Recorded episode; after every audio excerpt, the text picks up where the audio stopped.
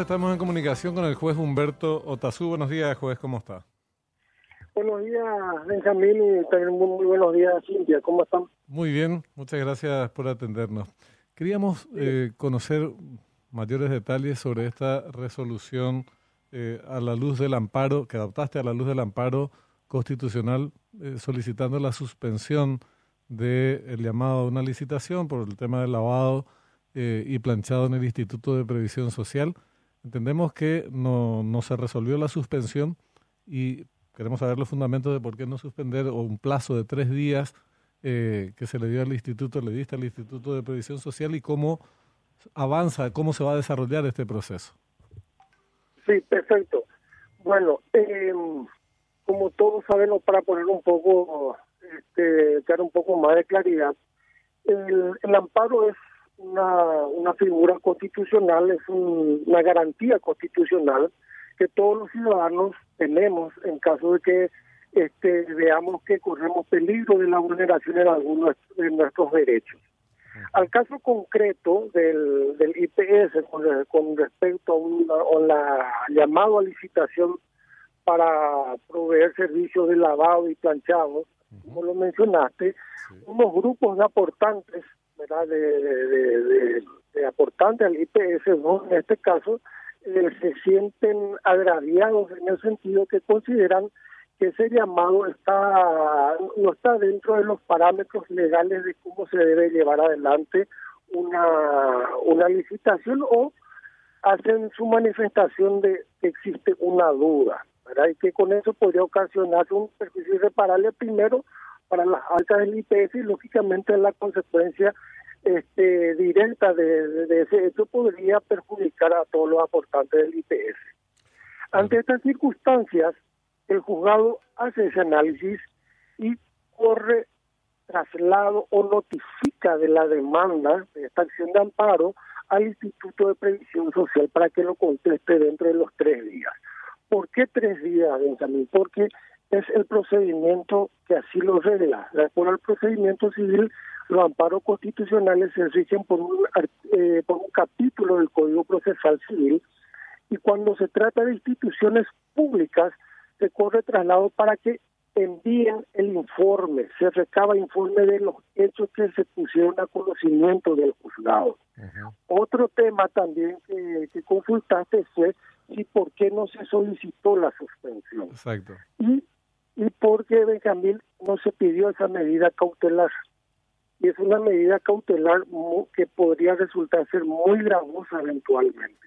Cuando una parte realmente se siente muy afectada, y considera que el derecho está de su lado, las circunstancias y los hechos, hay ocasiones en que los accionistas de, del amparo solicitan la medida cautelar de suspensión o de provisión de alguna cosa. Y eso se hace siempre bajo responsabilidad del que solicita, que es lo que se conoce en el derecho en el, en el derecho civil, proceso civil como contracautela. Eh, es decir, de que si se otorga esa medida por anticipado y posteriormente eso pudo ocasionar algún perjuicio al prestador, lógicamente se va, va a tener que ser resarcido posteriormente. Pero en este caso concreto de, esta acción de amparo contra el IPS, no se solicitó ninguna medida cautelar de urgencia como para este que, que pare que pare esa esa licitación. Entonces el juzgado dentro de los tres días que debemos aguardar para, para analizar lo que contesta el IPS. Luego de ese plazo estaremos tomando la resolución que corresponda. ¿Qué pasa si, bueno, nosotros entendíamos que creímos, pensamos, es más, nos habían dicho que se había solicitado la medida cautelar, eh, pero momentáneamente dejemos esto de lado.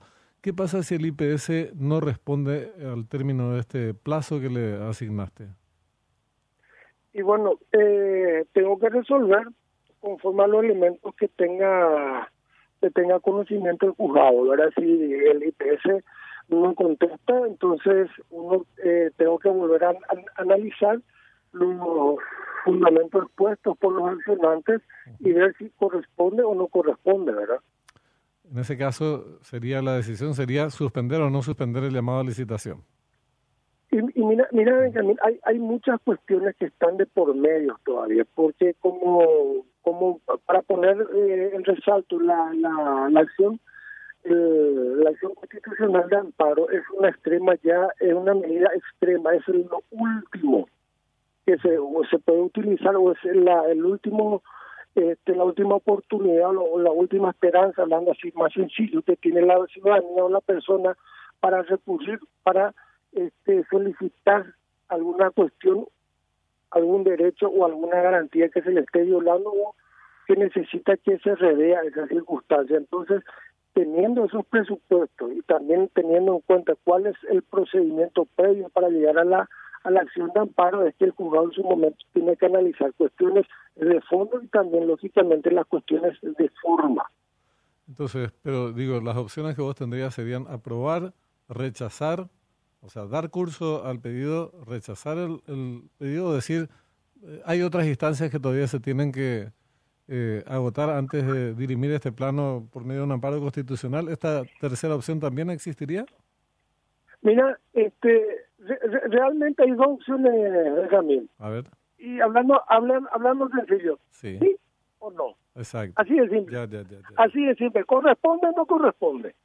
¿Y qué, en qué plazos tendrías que dar esa respuesta, Humberto?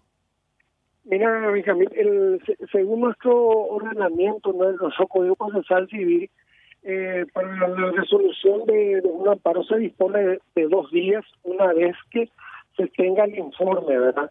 Pero hay también circunstancias que eh, eventualmente puede, se pueden utilizar algunas figuras procesales como para tener por lo menos este un mayor tiempo para tener un análisis más acabado del, del, caso. ¿verdad? Se, se contesta, por lo general el, el juez saca una providencia que, su, que el autor informe, el autor informa en estas condiciones se, se planteó una acción de amparo, se corrió traslado, el instituto contestó en tal fecha, tantas fojas, a partir de ahí llamamos a autos para sentencia y se dispone de dos días para evitar resolución.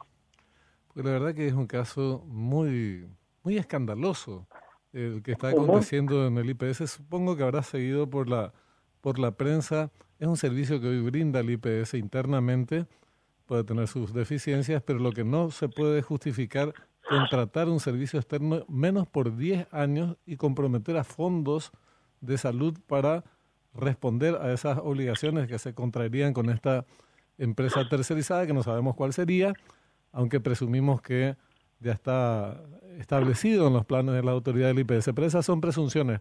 Lo objetivo es que el servicio existe, lo objetivo es que a pesar de eso se piensa recurrir con un abonando un monto muy eh, importante de casi 67 millones de dólares a una empresa por 10 años. Entonces, la verdad es que independientemente de que el pliego de bases y condiciones eh, utilice precios de referencia más o menos eh, en los términos del mercado, que probablemente tampoco sea, pero aunque fuera así, si no se justifica una acción y se puede causarle daño a los fondos de salud, la verdad es que es razonable que el IPS retroceda en esta, las autoridades del IPS retrocedan en esta intención, pero ni siquiera informan. Ese es el problema, Humberto.